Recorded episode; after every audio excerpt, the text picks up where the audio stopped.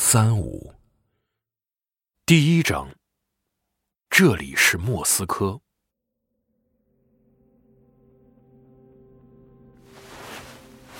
不行，二乔姆，打开！我叫你打开！站长有令，任何人都不能出去。你当我白痴吗？什么叫任何人？我是任何人吗？这是命令。为了车站安全考虑，防止辐射进入，不能开门。这是站长的命令。站长是谁？我养父。给我打开！你这样会害我挨训的，二乔姆。你不开是吧？我自己来。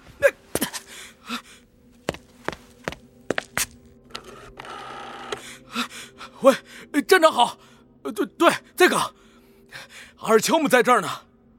对，您家那位。我该怎么办呀？是我们等着您。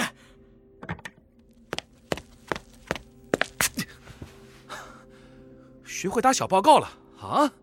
你行啊，你吉他，解开，我非开不可。哎哎，说什么我也得上去。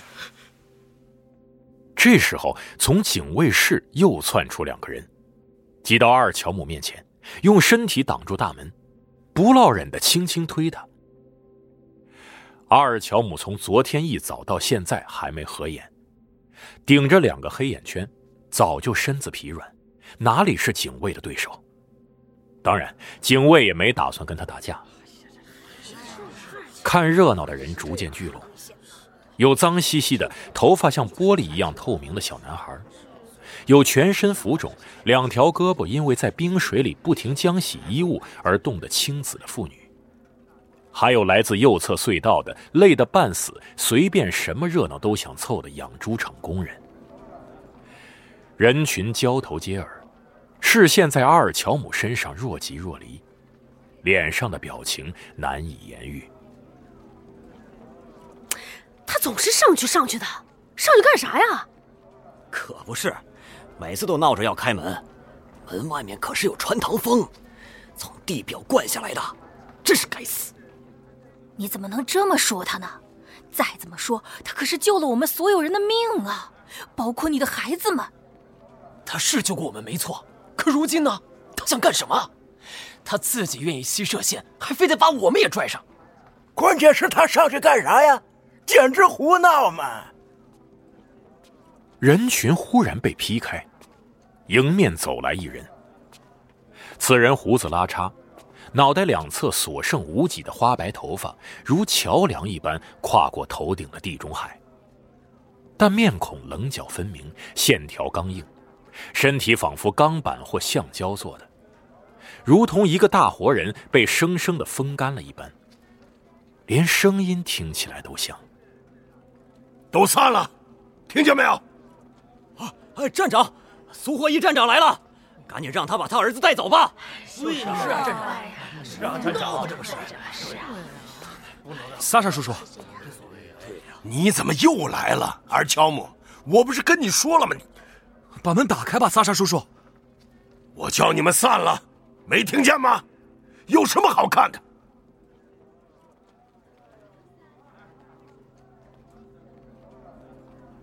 你，跟我来。阿尔乔姆没动，反倒一屁股坐地上了。花岗岩地面光滑而冰冷，他把背靠在墙上。别闹了！苏霍伊光动嘴唇，不出声的呵斥道：“本来就已经议论纷纷了。我得去，必须得去。上面什么都没有，没什么好去的。我不是跟你说过了吗，萨莎叔叔？”你接他，你还傻愣着干啥？赶紧把人群散开！是站长。都散了，都散了。有人想找不痛快吗？尼基塔连轰带赶把人群驱散。你说的都是胡话。听着，苏霍伊把一直提着的那口长气吐出来。整个人像个撒了气的皮球，瘫坐在阿尔乔姆身边。你出去是白白送死，你以为那身衣服能挡得住辐射？屁！它就跟筛网一样，花裙子都比它管用。那又怎样？哪个前行者上去的像你这么勤？你算过伎俩吗？你说，你想活还是想死？我确信我听见了。我确信你那是幻听。没有人能收到你的信号，阿尔乔姆。还要我跟你讲多少遍？一个人都没剩下了，只剩下莫斯科了，只剩下我们这些人了。我不信。你以为我管你信不信吗？我只管你会不会掉头发，会不会尿血，你那玩意儿会不会烂掉？阿尔乔姆耸了耸肩，沉吟不语。苏霍伊耐心等待着。我听见了，在电视塔上，在乌尔曼的电台旁。怎么就你一个人听见了呢？都监听这么久了，谁也没听见过。你说你听见了，然后呢？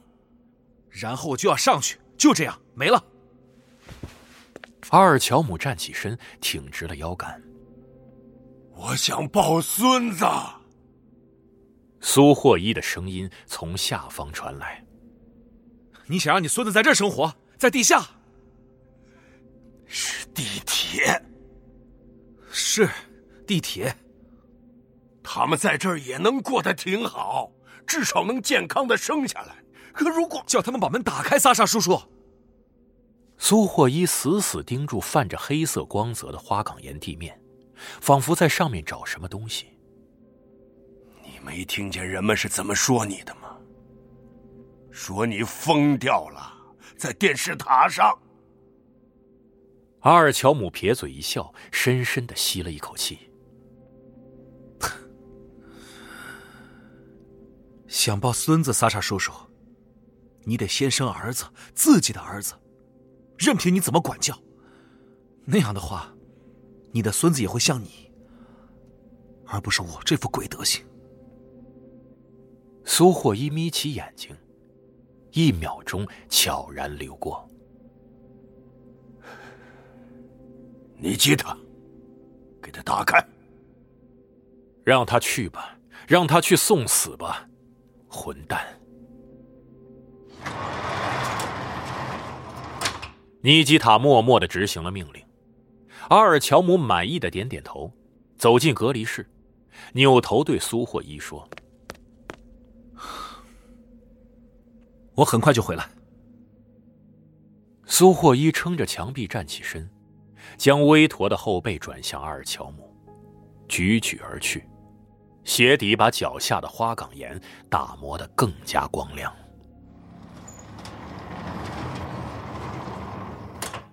隔离室的大门咣当一声锁死。隔离室内，天花板上寿命二十五年的一盏灯泡骤然亮起。白晃晃的，像冬日寒阳一样反射到四周脏兮兮的瓷砖上。除了一面铁皮墙，隔离室整个用这种瓷砖包裹起来。一张破了洞的塑料凳子，可以坐着它休息，或者踩着它系鞋带衣钩上挂着一身皱皱巴巴的防化服。地上一道排水沟，一盘橡胶软管，那是消除放射性污染用的。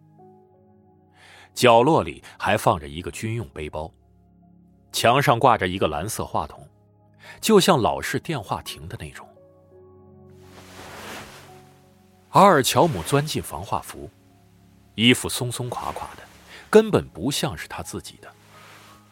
他从背包里取出橡胶防毒面罩，费劲儿的套到头上，眨几下眼，让眼睛适应模糊的椭圆形目镜，然后摘下话筒。准备就绪。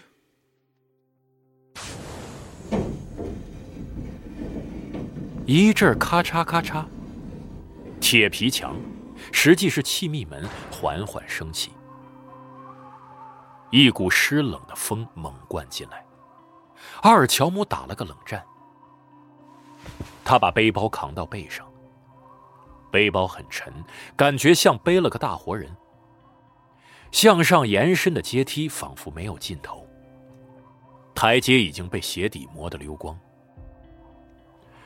展览馆地铁站，因附近的国民经济成就展览馆而得名。位于地表六十米以下，航空炸弹的威力刚好波及不到。当然，假如当年莫斯科被核弹头击中的话，这里早就变成了一个大基坑。不过，核弹头全都被部署在城市高空的反导弹系统拦截，只有一些碎片雨点般砸进土里。尽管带有强辐射，但至少不会爆炸。莫斯科因此得以幸存。不过，如同活着的法老变成了木乃伊，双手双脚都还在，甚至还有笑容。至于其他没有反导弹防御的城市，就没这么幸运了。阿尔乔姆调整了一下背包，在胸口画了个十字，用粗大的手指将过于宽松的皮带收紧，向上走去。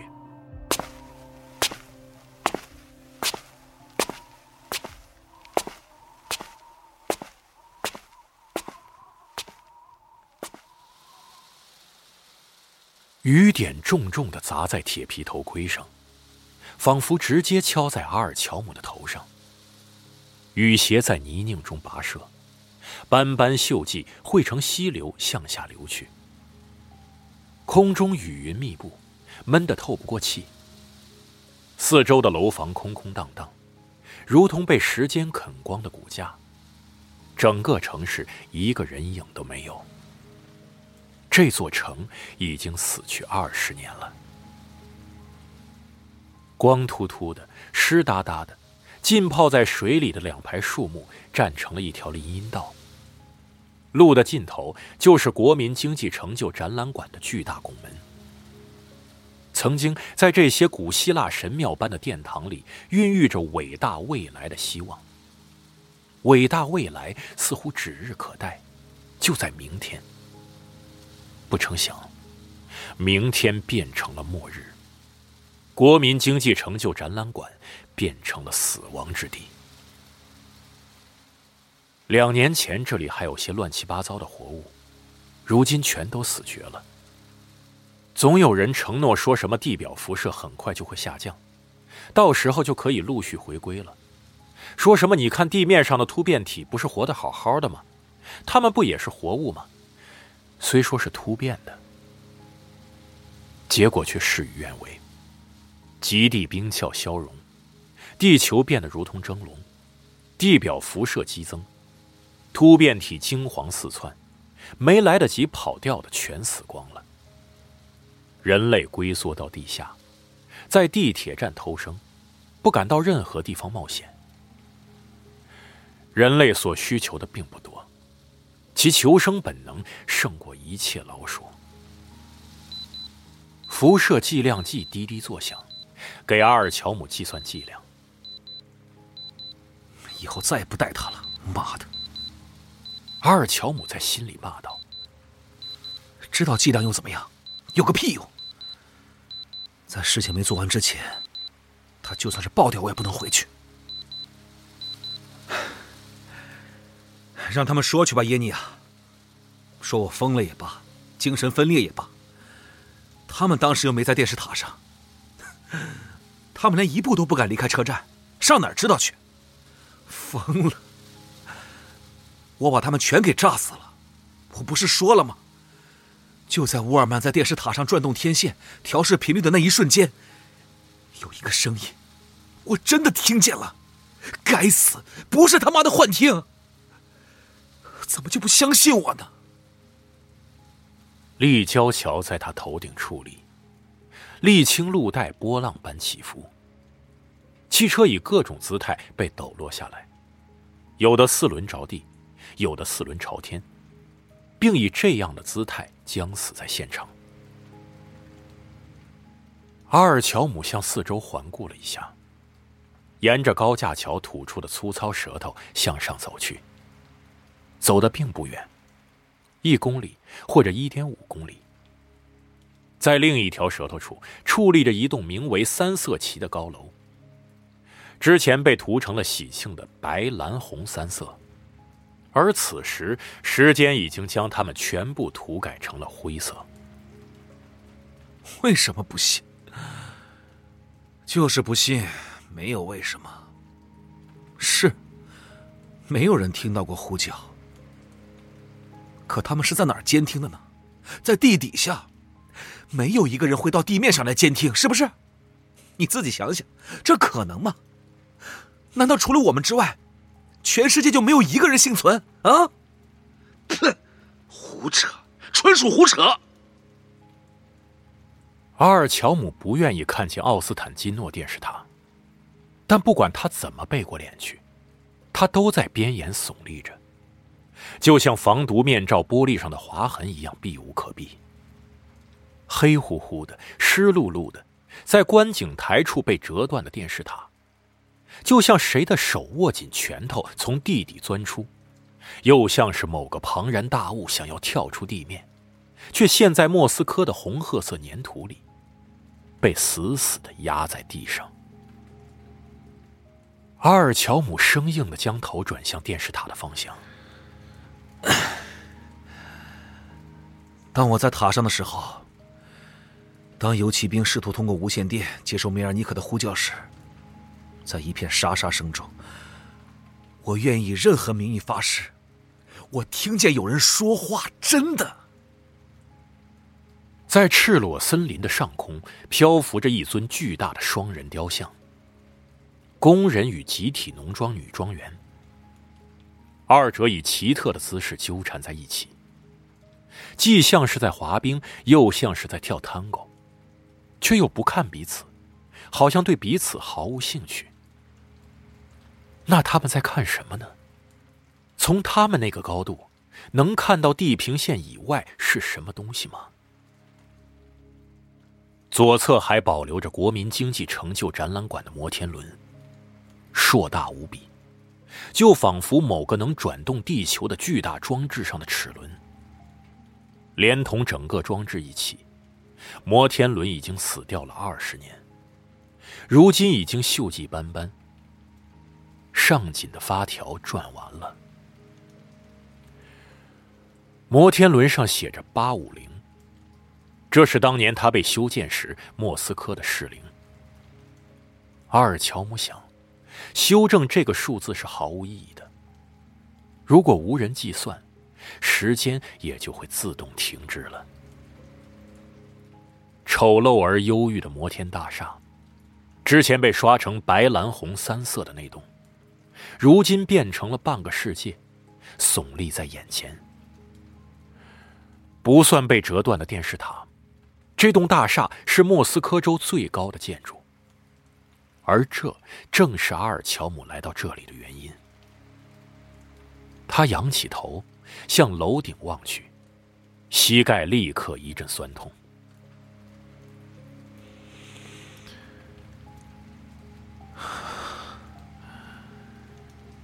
今天能不能呢？阿尔乔姆并不指望得到答复。他明白，上天的耳朵被云做的棉花塞住了，是听不到他的。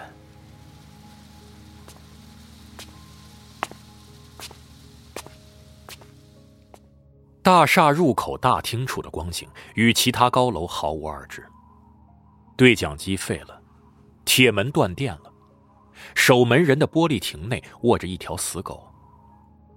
铁皮信箱在穿堂风中咯咯作响，里面既没有信件，也没有小广告，所有纸片早就被前行者搜罗一空，点着暖手用了。停在一楼的三架德国优质电梯全部四敞大开，不锈钢的内饰亮得晃眼，似乎随便跳上哪一架都能立刻到达顶层。这种误导令阿尔乔姆深恶痛绝。旁边是消防通道门，阿尔乔姆对门后面的情况烂熟于心。他已经算过了，四十六层楼，要一步一步爬上去。各个他山，总是要靠爬的。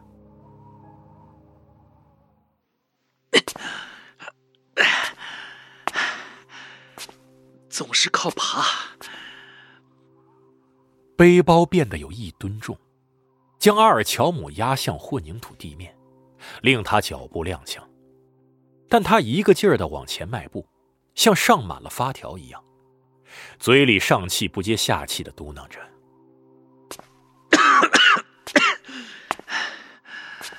就算没有反导弹，又怎么样？无论如何，总该有有人幸存。在别的地方，不可能说只有我们，只有莫斯科，只有地铁。你看，地面还在，没有被劈裂，天空也在放晴，绝不可能。全俄罗斯都完了，还有美国、法国、中国。更别说泰国了，他爱着谁了呢？自然，在阿尔乔姆二十六年的生命中，从没有去过什么法国或者泰国。他生的太迟了，几乎没有赶上旧世界，而新世界的版图要贫瘠得多。地铁展览馆站，地铁卢比扬卡站，地铁阿尔巴特站，地铁环线。但每次当他在难得一见的旅游杂志上看到巴黎或者纽约的发霉照片时，都会打心眼里觉得，这些城市还矗立在地球的某个地方，还活着。也许，他们正在等着他。怎么可能？只有莫斯科幸存下来？这不合逻辑，耶尼亚，明白吗？讲不通。肯定是因为我们捕捉不到他们的呼叫，暂时捕捉不到。我们只需要继续等待，不能失去希望，绝不能。空荡荡的大厦不时发出声响，好像有人一样。风从阳台飞入，将门板弄得哐当作响，然后呼啸着从电梯井穿过。在厨房里、卧室里，窸窸窣窣，伪装成归来的主人。但阿尔乔姆早就不再上他的当了。莫说走进去做客，甚至不会回头看上一眼。他很清楚那些不安敲响的房门后面是什么：被洗劫一空的房子，只剩下一些照片散落一地，上面是无人纪念的死者。还有，无论在地铁还是阴间都用不上的笨重家具。其他楼房的窗户全被冲击波炸飞了，唯独这栋大厦的双层中空玻璃得以幸免。但时隔二十多年，窗玻璃上早已落满了灰尘，像得了白内障的眼睛。早先还能在某间房子里碰上前主人。有时他们会对着某件玩具发呆，透过防毒面罩呜呜哭泣，完全察觉不到有人在身后。如今早就连一个人也碰不到了。有一个人后背多了一个弹孔，就躺在那个愚蠢的玩具旁边。其他人只要看见他就明白了，再往上没有住户了，什么都没有了，混凝土。砖头、泥泞、皲裂的沥青路面、黄色的骨头、各种碎屑，外加地表辐射。莫斯科如此，全世界都如此。任何地方都无人幸免，除了莫斯科地铁。这是公认的事实。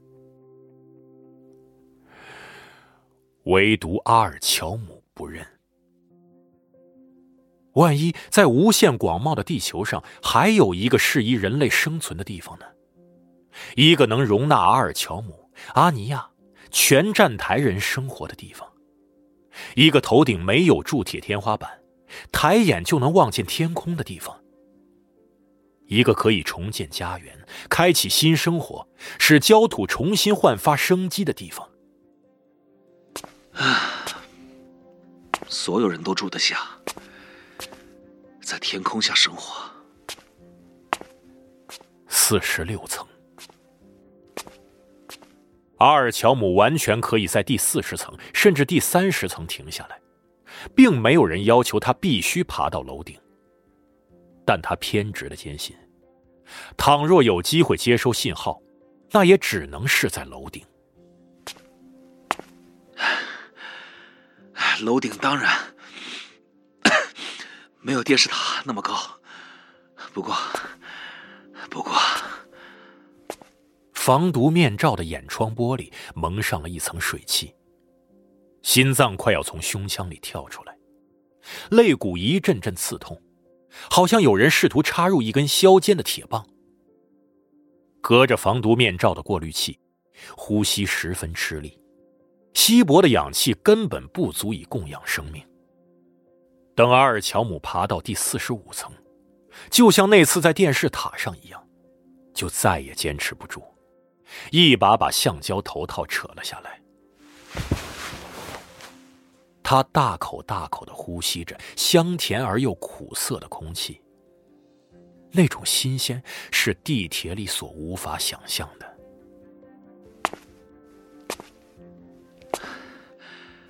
楼顶的高度应该有三百米，够高了，所以也许能收到。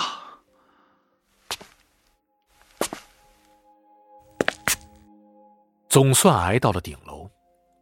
他把背包卸下来，用发僵的脊背顶开顶楼舷窗的盖子，接着爬到楼顶平台，一下子瘫倒在地上。他仰面躺着，盯着天上的云彩。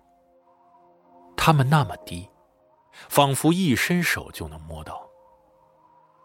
他尽力平复心跳和呼吸，站起身来。这里的风景就像……就像人的灵魂马上要飞上天堂时，突然被卡在玻璃天窗上，悬停在那里，在天窗下游荡，再也上不去，却又不甘心再次落下。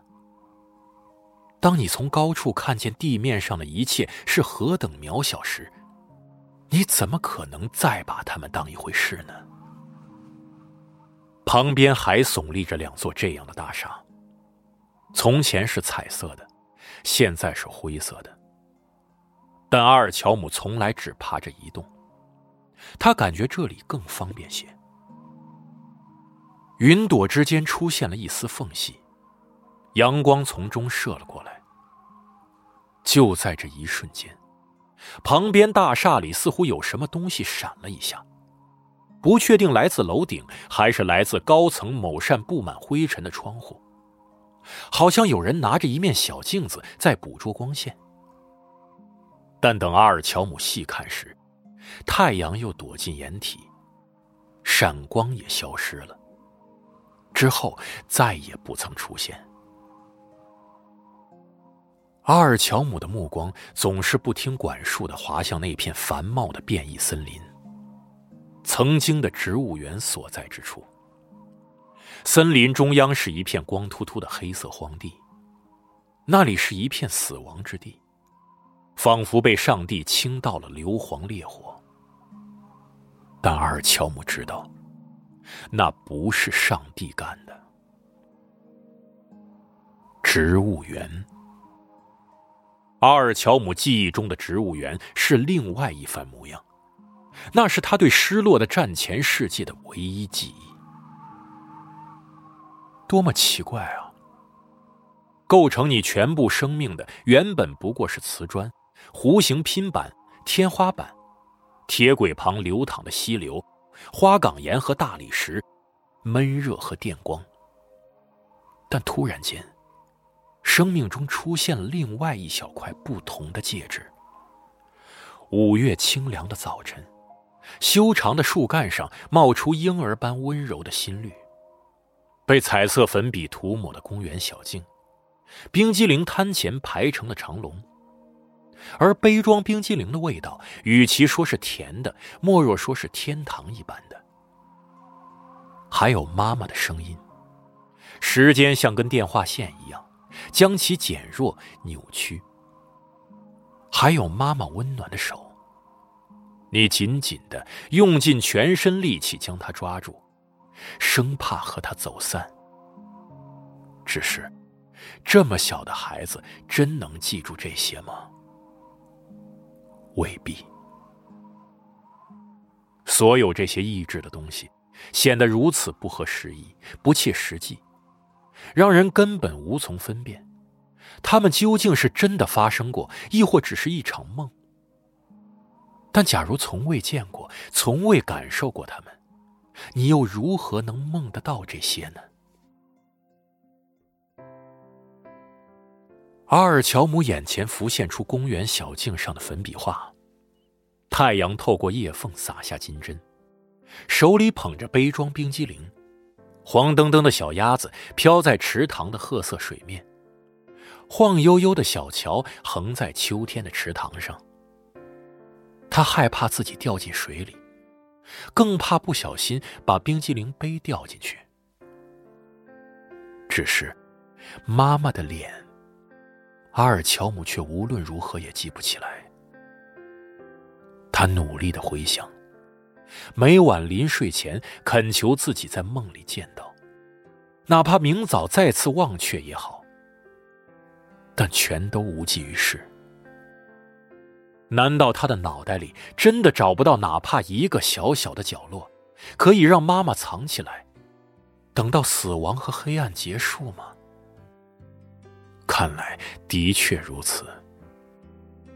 可是，一个活生生的人，为什么会消失的如此彻底？那一天，那个世界，他们能跑到哪儿去呢？就在刚才，眼睛一闭，他们不就又出现了吗？一定可以把他们找回来，在地球上的某个角落，他们肯定还幸存着。必须呼叫所有隐藏起来的人。我们在这儿，你们在哪儿？一定能听到他们，只要学会如何聆听。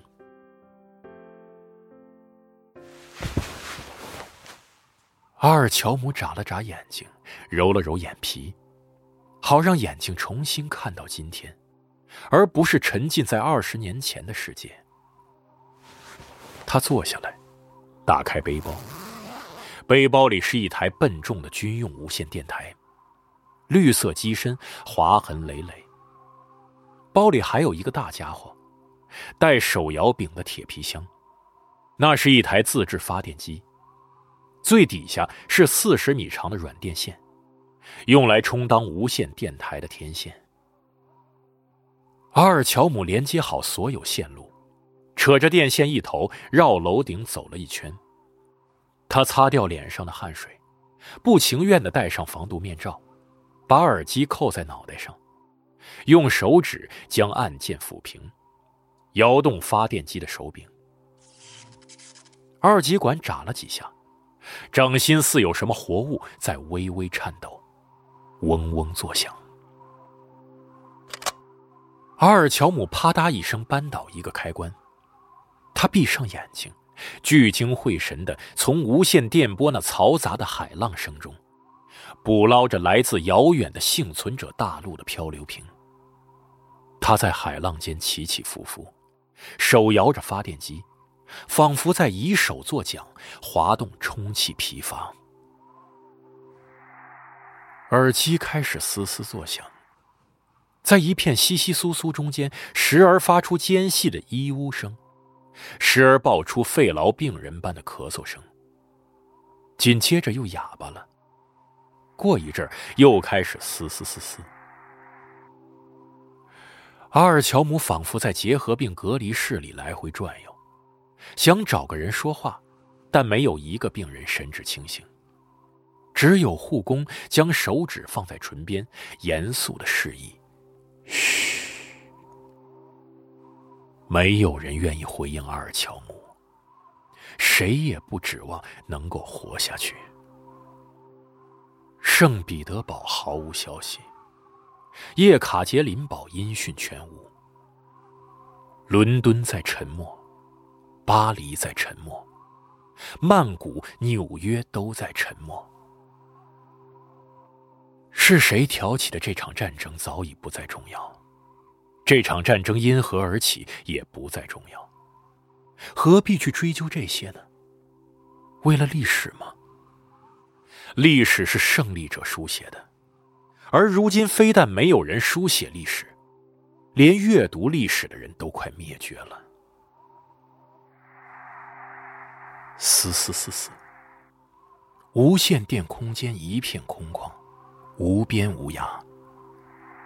一呜，不知所措的通信卫星在轨道上游荡，他们无人呼叫，寂寞的发了疯。纷纷向地球坠落，甘愿在大气层中化为灰烬。北京一言不发，东京如同坟墓。但阿尔乔姆依然摇着这可恶的手柄，摇着，划着，划着，摇着。何等寂静，不可思议的寂静。无法忍受的寂静。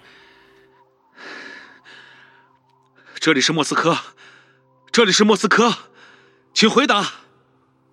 这是他，阿尔乔姆的声音。这就是他，一如既往的急不可耐，无法自已。这里是莫斯科，这里是莫斯科，请回答。伊乌。不能停止，不能放弃。圣彼得堡，请回答。弗拉迪沃斯托克，这里是莫斯科。罗斯托夫，请回答。你是怎么了，圣彼得堡？难道你真的这么脆弱，比莫斯科差这么远？你那里现在是什么？玻璃湖，还是完全被霉菌吞噬了？你为什么不回答？啊？你跑到哪儿去了，弗拉迪沃斯托克？世界另一端的骄傲城市。你离我们那么远，难道你也感染了瘟疫？难道你也未能幸免？请回答，弗拉迪沃斯托克，这里是莫斯科。整个世界都趴在地上，脸扎进泥土里，听不到砸在后背的暴雨。口鼻被铁锈水灌满，也浑然不觉。而莫斯科依旧站在这儿，双脚直立，一息尚存。你们这是怎么了？难道都死绝了吗？这里是莫斯科，请回答。嘶嘶嘶嘶。这是钻进无线电波的死难者的魂灵在回应他吗？还是地表辐射发出的声响？如果死亡也有声音，那声音也许正是这样：咳咳咳咳，嘶嘶嘶嘶。也许马上就有人听到了，也许耳机里马上会有人应答。一个激动的声音穿破嘶嘶声，从遥远遥远的地方传来。收到，莫斯科，我们在这儿。收到，莫斯科，千万别挂断，我听到你们了。上帝呀，莫斯科，莫斯科有消息了。你们有多少人幸存？我们这儿有两万五千人，土地是干净的，地表辐射为零，水没有被污染，食物当然有，药物也有。我们派救援队来支援你们，一定要挺住，听见了吗，莫斯科？千万挺住。一屋，一片空旷。较之于无线电通信，这更像是招魂仪式。而阿尔乔姆显然一无所获。亡灵，任凭他如何召唤，都不肯走近他。他们在另一个世界过得很好。透过云朵间偶然的空隙。他们从高处俯视阿尔乔姆渺小的身影，只对他报以沈笑。去找你们，别傻了。咳咳咳咳。他丢掉该死的手柄，扯下耳机，站起身，耐着性子将电线捣成一团。他刻意做得很慢很慢，好压制自己的冲动，以免将电线扯断，从楼顶扔下去。他把所有东西装回背包，把背包这个诱惑人的魔鬼扛到背上，背下楼去，回到地铁。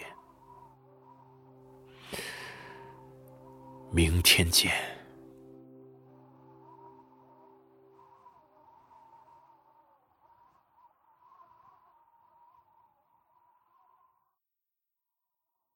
放射性污染消除完毕。蓝色听筒里传出沉闷的鼻音。完了。说清楚些。完毕。完毕。听筒里的声音嗤之以鼻。阿尔乔姆恨恨的将听筒挂到墙上。里面的门锁哐哐当当响了好一阵。大门打开了，地铁那污浊沉闷的气息向阿尔乔姆迎面扑来。苏霍伊正在门口等他，也许是估摸着他快回来了，也许是根本就没有走开。应该是前者。怎么样？他疲惫的询问阿尔乔姆，声音里毫无恶意。阿尔乔姆耸耸肩，苏霍伊打量了他一眼，目光轻柔的如同儿科医生。有人找你，从另一个车站来的。阿尔乔姆快步走到苏霍伊跟前：“什么呀？你可派来的？”他的声音里有某种东西叮当一声，像子弹掉在了地上。是期待，是心虚，还是别的什么？不是，一个老头。什么老头？阿尔乔姆为他所期待的肯定回答而积蓄的最后力量一泻而光，全部流进了排水沟。现在他只想躺下睡觉。河马，他说他叫河马，你认识吗？不认识。我去睡了，萨沙叔叔。